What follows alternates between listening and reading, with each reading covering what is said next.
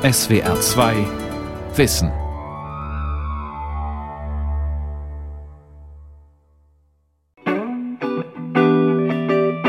Christian Klein spielt ein selbst komponiertes Stück. Der Gitarrist ist Musiker in Berlin. Wann fühlt sich das Musizieren für ihn besonders gut an? Man braucht seinen Verstand eigentlich nicht mehr einzusetzen und man braucht auch nicht mehr irgendwelche Techniken oder Spielweisen im Kopf zu haben. Man hat das Gefühl, ich weiß genau, was jetzt passiert und ich weiß auch ganz genau, was jetzt als nächstes kommen muss und es kommt dann auch dann. Wenn ich das erreiche, dann ist es ein Flow. Flow. Selbstvergessen zum Erfolg von Silvia Plahl. Eigentlich ist es auch das, was ich in der Musik suche, diesen Zustand. Also das ist für mich ein Ziel, eine Herausforderung und ich habe jetzt gerade festgestellt, dass es unheimlich wichtig ist, dass man nicht nur sein Handwerk beherrscht, also die Sachen auch spielen kann, die man spielen möchte, sondern es auch darum geht, eine Gesamtsituation herzustellen, die sowas erst ermöglicht. Flow. Christian Klein benennt einen Zustand, den er als Glück empfindet. Alles fließt. Man ist aktiv und konzentriert und fühlt sich doch spielerisch leicht im Hier und Jetzt. Raum und Zeit sind vergessen. Flow ist das, was wir erleben, wenn wir ganz in dem, was wir gerade tun, aufgehen. Und wenn sich das gleichzeitig auch noch gut anfühlt. Die Bochumer Psychologieprofessorin Corinna Peifer. Sie erforscht das Phänomen des Flow seit mehreren Jahren. Meistens kommt Flow bei Tätigkeiten vor, die genau die richtigen Anforderungen an uns stellen. Also, wenn das, was wir tun, weder zu leicht noch zu schwer ist. Viele denken bei dem Stichwort Flow daran, dass sich vor allem in der Musik, in der Kunst oder beim Sport solch eine fließende Selbstvergessenheit einstellen kann. Ein Gefühl des völligen Einsseins mit sich und dem Tun, das scheinbar mühelos immer weitermachen lässt. Die Psychologin Pfeiffer relativiert jedoch die Vorstellung, dass ein Flow-Erleben außergewöhnliche Umstände braucht. Auch der Soziologe und Flow-Trainer Dr. Simon Sirch aus Blaustein bei Ulm sieht den Flow eher in den kleinen Zusammenhängen. Flow kann prinzipiell bei jeder beliebigen Tätigkeit erlebt werden. Ich kann Flow beim Bügeln erleben. Denn nicht nur extreme, noch nie dagewesene oder nicht alltägliche Gelegenheiten könnten erfüllend sein. Ich glaube, dass die meisten Menschen eine zu hohe Erwartung haben, wie sich Flow anfühlt und die großen Flow-Momente spektakulärerweise erwarten und die kleinen naheliegenden Momente schlichtweg übersehen. Die es auch beim Kochen geben kann und beim Gärtnern. Oder wie die Flow-Forscherin Pfeiffer sagt, bei einem anspruchsvollen Hobby, meist bei Tätigkeiten, die wir gut geübt haben. Klavier spielen, schwimmen. Auch beim Schreiben eines Textes kann sich ein Flow-Erlebnis einstellen. Beim Hantieren mit Zahlen und Tabellen, bei einem inspirierenden Gespräch. Manche fühlen sich in der Teamarbeit geradezu beflügelt.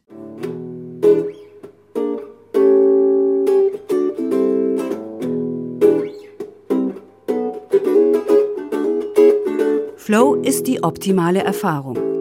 So fasste es der amerikanisch-ungarische Psychologe Mihai Csikszentmihalyi bereits in den 1970er Jahren zusammen. Csikszentmihalyi hat das Phänomen des Flow nicht als erster entdeckt.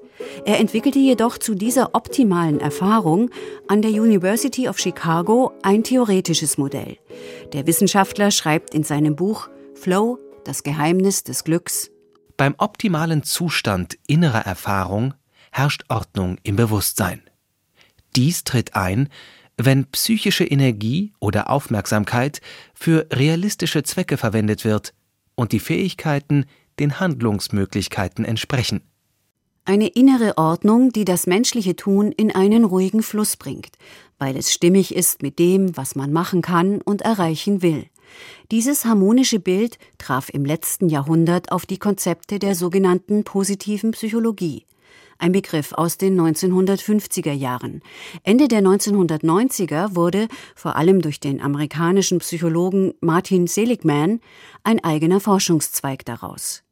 Die positive Psychologie nimmt die Ressourcen eines Menschen in den Blick und zielt darauf ab, die ihm innewohnende Kraft zu stärken. Zum Beispiel die kognitiven Potenziale zu fördern, etwa Neugier und Aufgeschlossenheit, oder aber Emotionales wie Mut und Beharrlichkeit. Soziale Intelligenz kann eine Stärke sein oder Gerechtigkeitssinn bis hin zu Bescheidenheit oder Humor. Die eigenen Ressourcen als Ausgangsbasis, auch für einen Flow.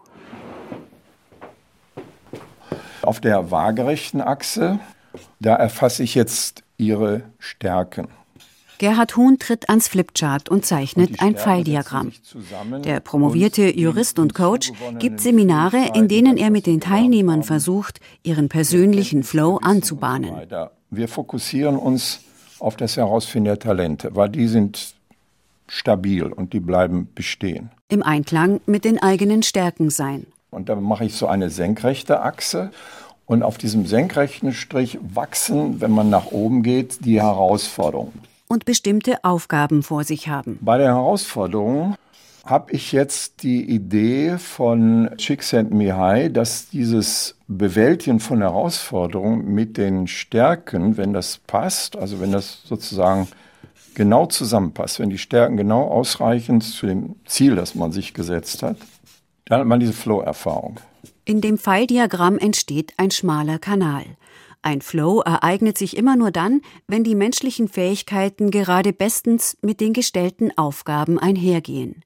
Mihai Csikszentmihalyi stellte in seinen Untersuchungen fest, dass sehr viele Menschen immer wieder dieses Erlebnis haben. Einigen war es bewusst, anderen nicht. Und er plädierte dafür, dies nicht dem Zufall zu überlassen, sondern das gute Gefühl zu verinnerlichen und außerdem gezielt darauf hinzuarbeiten. Der Frage, wie dies möglich ist, widmet sich die neuere Flow-Forschung. Corinna Peifer. Man kann leider nicht einfach einen Schalter umlegen. Man kann aber einiges tun, um Flow wahrscheinlicher zu machen. Eine Reihe von Studien hat bereits gezeigt, wenn Menschen ihre Fähigkeiten optimal einsetzen, fühlen sie sich wach und agil, sie sind motiviert, haben das Gefühl, den ganzen Ablauf unter Kontrolle zu haben und lassen sich kaum ablenken. Die Forscher haben die dazugehörigen körperlichen Parameter gemessen und festgestellt, im Flow sind wir im positiven Sinne aktiviert, also aktivierter als in der Entspannungsbedingung und weniger aktiviert, als wenn wir gestresst wären. Im Flow ist ein Mensch demnach in einem sehr speziellen Erregungszustand. Probanden, die zum Beispiel am Computer Tetris oder Schach gespielt haben und dabei Flow erlebten, hatten moderat erhöhte Werte des Stresshormons Cortisol. Die Psychologin Pfeiffer und ihr Team setzten also in einer anderen Untersuchung ihre Versuchspersonen gezielt einem Stresstest aus, einem Bewerbungsgespräch, und stellten den Teilnehmern danach komplexe Aufgaben. Auch hier hatten die moderat gestressten mit nur mäßig Cortisol im Blut die höchsten Flow-Merkmale beim Aufgabenlösen. In einer weiteren Studie mit dem Computerspiel Pac-Man wurde vor dem Spielen ein Extrastress erzeugt. Es gab Tabletten mit Hydrocortison und im Vergleich dazu ein Placebo. Und wenn die Probanden Cortisol bekommen hatten, dann haben sie auch signifikant weniger Flow berichtet als Personen in der Vergleichsbedingung. Man braucht ein nicht zu hohes und nicht zu niedriges Erregungsniveau. Warum sich dieser Zustand so besonders gut anfühlt, dafür hat der Berliner Neurologe und Professor Suryo Sökadar eine mögliche Erklärung. Es gibt eine Hypothese über die sogenannten Flow States, die besagt, dass es während des Flow States zu einer sogenannten Hypofrontalität kommt. Im Frontalhirn reflektiert, analysiert und bewertet sich der Mensch selbst. Ja, wie kommt denn das jetzt an? Was sagt denn der Zuschauer jetzt? Was mache ich, wenn es jetzt total peinlich wird und sich das sozusagen alles ausmalt? Diese Funktionen werden runterreguliert und das ist vielleicht auch der Grund, warum viele Leute das als befreiend empfinden, wenn sie im Flow State sind. Man denkt weniger selbstbezogen, Grübeleien und Sorgen lassen nach und man erlebt stattdessen, wie man eine herausfordernde, aber nicht zu schwierige Aufgabe bewältigt. Die Erwartung, dass dies dann höchstwahrscheinlich gelingen wird, erzeugt das angenehme, angstfreie Gefühl.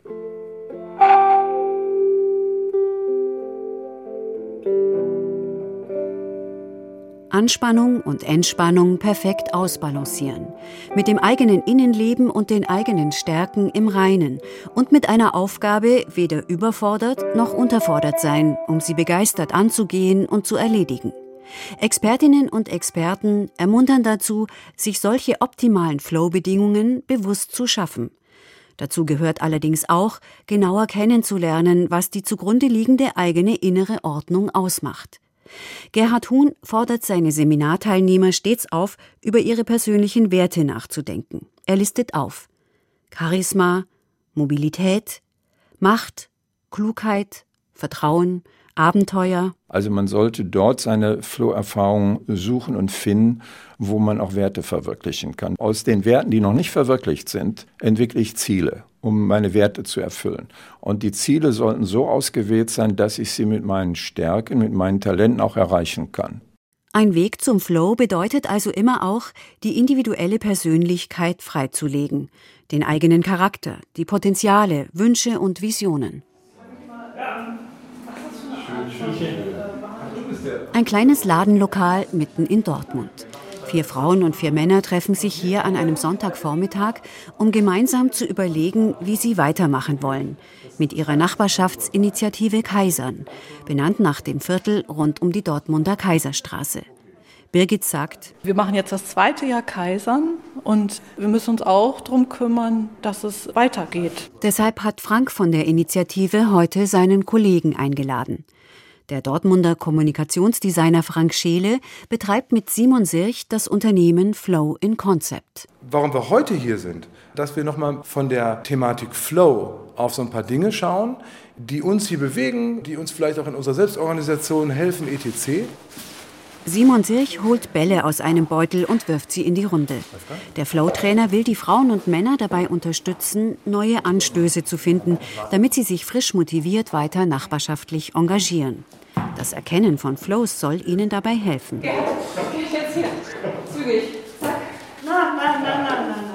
Mal lässt der eine einen Ball fallen, mal langweilt sich die andere, mal wird gelacht. Sirch erklärt, wir durchlaufen Zustände. Eine Überforderung, eine Unterforderung oder Freude. So wie auch Flow ein Zustand ist. Jede Person im Kreis hatte während des Bällewerfens mindestens eine Sekunde lang Flow, so vermutet der Coach. Und zwar Flow als Bewusstseinszustand. Das war momenthaft Flow. Sechs Merkmale des Flow lassen sich nach Mihai Csikszentmihalyi zusammenfassen. Intensive Aufmerksamkeit. Die Einheit von Denken und Handeln kein Grübeln oder Selbstkritik, das Gefühl der Kontrolle über das eigene Tun, das verzerrte Zeiterleben. Die Tätigkeit an sich wird als lohnend erlebt. Coach Simon Sirch betont, dass es diese Mikroflow-Momente auch im Alltag gibt. Die Gruppe denkt nach.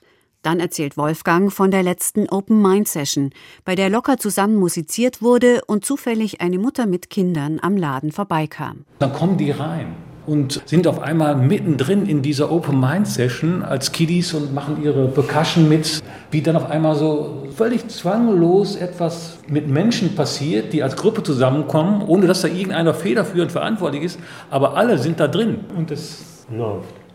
Der Trainer bestätigt und ergänzt, Flow sei sowohl als Gruppengefühl als auch als ganz individuelles Empfinden möglich. Man könne daneben auch beim Organisieren in den Flow kommen. Das freut Katja. Sie hatte für den weltweiten Parking Day, als die Kaisernachbarn einen verwaisten Platz wiederbelebt haben, die ganze Abrechnung gemacht. Allein so dieses Erleben, dass es dann passt. Wunderbar. Ja, also das tut mir jetzt gut, weil ich eigentlich denke, das ist so eine fürchterlich langweilige Tätigkeit, die kein Mensch machen will. Aber offensichtlich entspricht das auch meinen Talenten oder dem, was ich eben ganz gut kann. Und dann kann ich das auch erleben. Ich möchte bitten, dass wir den äh, Sitzkreises mal so machen, dass wir auf das Bild schauen. Flow sei ein positiver Bewusstseinszustand, vermittelt der Coach den acht Männern und Frauen der Dortmunder Nachbarschaftsinitiative Kaisern. Er fragt, was ist das und woran erkenne ich es? Und gibt als Antwort, wenn ich selbst sofort und sinnstiftend etwas geben oder empfangen kann. Der Trainer unterstreicht die These der modernen Flow-Forschung, dass positive Zustände beeinflussbar sind und präsentiert der Gruppe sieben Handlungsschritte. Am Anfang steht, eine bestimmte Situation zu akzeptieren, dann ein Ergebnis anzuzielen. Was soll das nächste Event bringen? Eine Glückswoche ist angedacht. Schritt 3. Und das finde ich spannend. Ausloten. Ist es möglich, dass du da bisschen still bist? Was haben wir hier noch? Abstimmen. okay, ich habe ein Ziel, ich habe hier gerade Sinn, wie passt das aufeinander? Und manchmal bekommt man zum Beispiel ein inneres Bild von der Lösung. Ah ja, so könnte es gehen. Im nächsten Schritt empfiehlt Simon sich der Kaisern-Initiative Anfeuern und Aktivieren. Er bittet die kleine Runde jetzt aufzustehen und einige Aktivierungsmethoden durchzuspielen. Hände falten, Ziele auf diesen Punkt. Schau mal, was in deinem Körper passiert. Gericht von links nach rechts. Mit gestreckten Armen auf einen Punkt zielen und sich fokussieren. Den Körper von links nach rechts schwingen und mit Leuten in Kontakt kommen einen imaginären Ball verformen für neue Ideen. Sich eine viereckige Kiste vorstellen und sie mit den Händen an den Kanten abfahren, um einem Plan Struktur und Festigkeit zu geben. Hier habe jeder Mensch andere Vorlieben, sagt sich. Letzter Schritt, dann stehe ich auf und ziehe das durch. Eine gute Stunde Training geht zu Ende. Alle haben versucht, sich zu erinnern an die schönen und mitreißenden Erlebnisse mit den Nachbarn und das eigene Befinden dabei. Das Bemalen von Pflastersteinen, den Stadtteilspaziergang.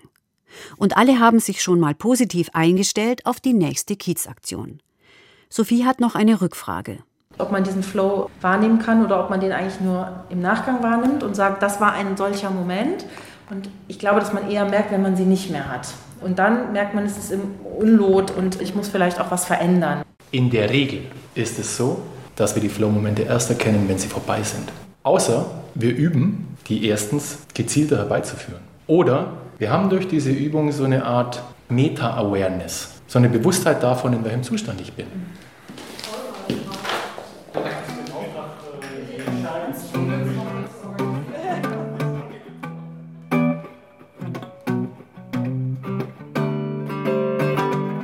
Flow als ein positiver Bewusstseinszustand, den wir zwar nicht bewusst erzeugen können, der aber möglich wird, wenn eine Person mit sich und dem, was sie tut, im Lot ist. Das richtige Gespür dafür lässt sich den Forschern und Trainern zufolge einüben. Bedingung ist, ich mache etwas, das mir liegt. Mihai Csikszentmihalyi schreibt, Schlüsselelement einer optimalen Erfahrung ist, dass sie um der Sache selbst willen geschieht. Auch wenn man aus anderen Gründen beginnt, wird die Aktivität, die einen fesselt, an sich lohnend. Dieser Effekt ist etwa bei einem Gesellschaftsspiel oder auch beim Musizieren gut zu beobachten. Man treibt bewusst eine Handlung voran, das Spielen, und wird von ihr erfasst bis zur Selbstvergessenheit. Der Musiker Christian Klein sagt, letztlich muss man dazu loslassen. Solange der Verstand noch aktiv ist, glaube ich, ist Flow absolut nicht möglich. Man muss technisch so gut sein, dass man spielen kann, ohne nachzudenken. Und erst wenn das Denken ausgeschaltet ist, erst dann kann sowas überhaupt entstehen. Darauf hat er eine ganze Weile hingearbeitet.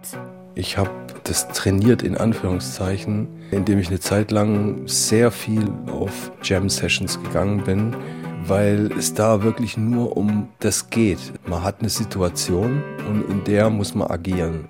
Umso öfter man in eine spontane Situation, musikalische Situation reingeht und versucht, seinen Beitrag zu leisten, umso besser klappt es auch. Das kann man nicht theoretisch lernen, das muss man einfach machen und immer wieder probieren. Im Flow zu sein bedeutet, dass man sein Tun wie von selbst geschehen lassen kann. Der Neurologe Suryo Sökada erklärt den Ablauf im Gehirn. Durch gezieltes Üben wandere eine Tätigkeit vom sogenannten expliziten in das implizite Gedächtnis. Also zum Beispiel Tennis spielen, um es zu lernen, muss man es explizit und bewusst machen. Aber durch das Training verschiebt sich dieses explizite in das sogenannte implizite Gedächtnis und auch in die impliziten Skills. Und wenn die abgerufen werden, dann spielt eben das Bewusstsein eine untergeordnete Rolle. Warum sich das dann manchmal so besonders anfühlt, hier könnte wieder die Hypothese der Hypofrontalität gültig sein, sagt Sökadar. Je stärker ich implizit bei dem bin, was ich tue, desto eher wird das störende Was mache ich hier eigentlich im Frontalhirn reduziert und ich kann mich freier und begeisterter der Tätigkeit widmen. Der Berliner Neurologe bekräftigt aber auch, dass diese Hirnvorgänge noch nicht endgültig erforscht sind. Es gebe bislang zu wenige Daten, weil Flow-Zustände nicht unbedingt zu Laborbedingungen passen und daher schwer messbar sind. Das könnte sich ändern, wenn in solchen Untersuchungen künftig virtuelle Realität eingesetzt wird und damit ein Flow stimuliert werden kann. Der Wissenschaftler empfiehlt, sich immer wieder auf das Erfreuliche im Flusssein zu besinnen. Die vorgestellte Bewegung oder auch andere Vorstellungen führen zu ganz ähnlichen Hirnaktivierungen wie das tatsächliche Erleben. Und das kann man sich natürlich nutzbar machen, um zum Beispiel bestimmte Dinge zusammenzuführen, sich Dinge auszumalen und sich auf bestimmte Dinge vorzubereiten. Und das würde dann eben unter diesen Bereich Mental Training passen. Die positive innere Ordnung, die eigenen Fähigkeiten optimal einsetzen, auf angenehme Weise gefordert sein. All dies hilft dabei, Aufgaben besser zu bewältigen und somit erfolgreich zu sein. Daneben schafft es offensichtlich zugleich neue Anreize, neue Herausforderungen anzunehmen. Es wirkt sich also auch langfristig positiv aus dass Freude und Begeisterung das Wachstum der Nervenzellen anregen und das Lernen fördern, dies hat die Forschung bereits belegt. In einer Studie der Universität Potsdam wurde das Flow-Erleben von Psychologiestudierenden untersucht, die sich auf eine Statistikprüfung vorbereiteten. Diejenigen, die von Flow-Momenten während des Lernens und auch in der Vorlesung berichteten, hatten am Ende auch die besseren Ergebnisse in der Prüfung. Umgekehrt gilt, wer in einer Sache gut ist, erlebt mehr Flow. Die Psychologen bezeichnen dies als den Expertise-Effekt. Corinna Pfeiffer. Das heißt, es lohnt sich insgesamt dran zu bleiben und zu üben, dann stellt sich auch eher ein Flow ein. Und weil der Effekt in beide Richtungen geht, kann Flow hier auch eine positive Spirale auslösen. Weil Flow sich gut anfühlt, üben wir mehr und werden besser. Und wenn wir besser werden, dann fühlt sich das noch besser an und wir haben auch mehr Flow. In einer medizinischen Studie am renommierten Karolinska-Institut in Stockholm sollten Profi-Pianisten eine minutenlange Passage aus einem klassischen Stück fünfmal hintereinander spielen, während ihre Herzfrequenz, ihr Blutdruck und ihre Atmung aufgezeichnet wurden. Obwohl so viel Konzentrationsdruck auf ihnen lastete, hatten die Musiker Flows, in welchen sie ganz ruhig atmeten, und Messungen des Nervensystems trotzdem zeigten, dass die Pianisten extrem leistungsbereit waren.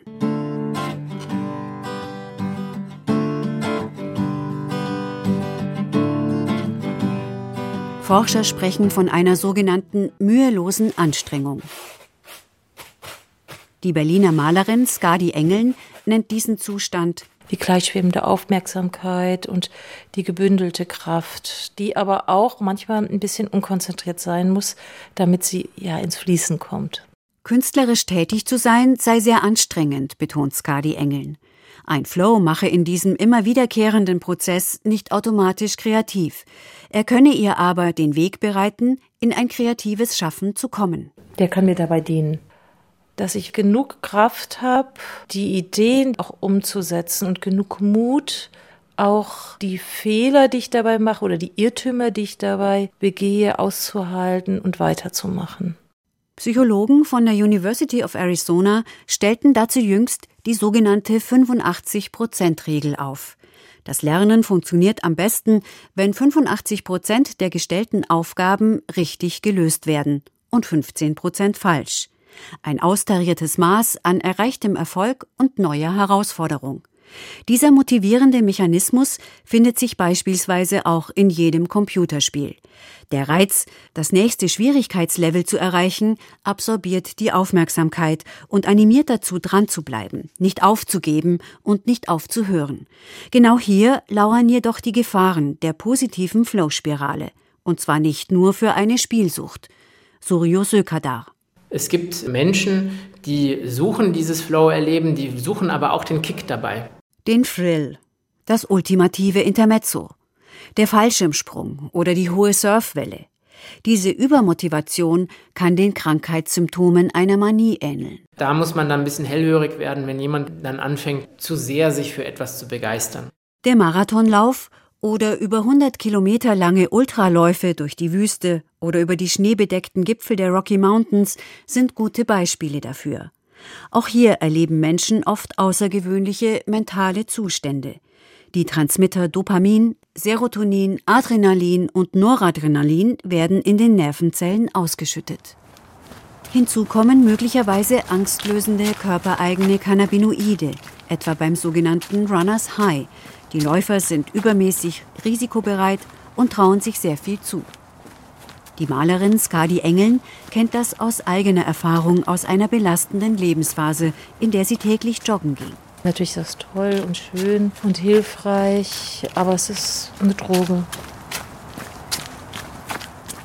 Dass es von alleine lief oder ich von alleine lief und die Welt an mir mit Leichtigkeit vorbeirauschte, ohne Anstrengung, ja, dass die körperliche Schwere oder die Gemütsschwere, das alles von mir wich.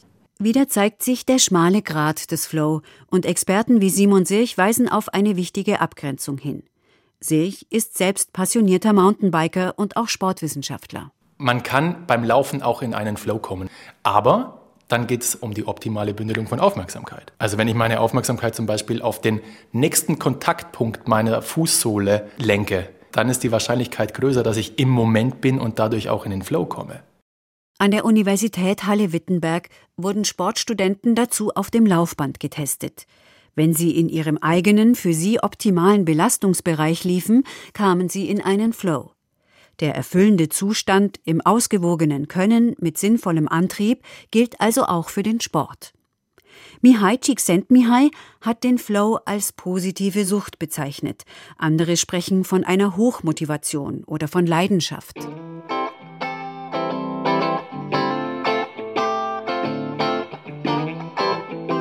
Flow passt gut in eine Zeit, in der sich viele gestresst fühlen und mehr auf sich und ihre Stärken und persönlichen Prioritäten achten wollen. Als moderne Managementmethode zur Selbstoptimierung von Arbeitskräften wird die produktive Selbstvergessenheit trotzdem nicht funktionieren. Das sagt auch der Business-Trainer Sirch. Ich würde es eher bezeichnen als Selbstregulation und Selbstführung. Darum geht es. Es geht nicht um Optimierung. Es geht meist um die kleinen Veränderungen, die den glückhaften Flow ermöglichen. Frank Scheele von der Dortmunder Nachbarschaftsinitiative Kaisern hat sie bewusst als tägliche Übung in sein Büro für Kommunikationsdesign geholt. Bei Besprechungen geht es dann los. Was hast du heute schon Gutes erlebt? Zack, zack, geht das durch. Das ist ein Flow-Modul, was dafür dient, dass die Atmosphäre danach ein bisschen besser ist. Und das sind diese kleinen Dinge, die uns im Alltag mehr Flow auch bescheren.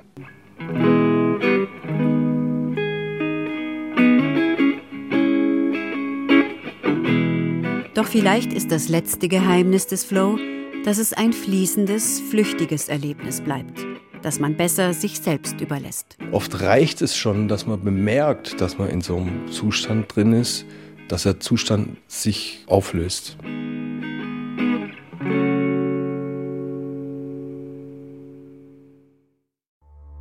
Die Welt verstehen. Jeden Tag. SWR 2 Wissen. Manuskripte und weiterführende Informationen zu unserem Podcast und den einzelnen Folgen unter swr2.de.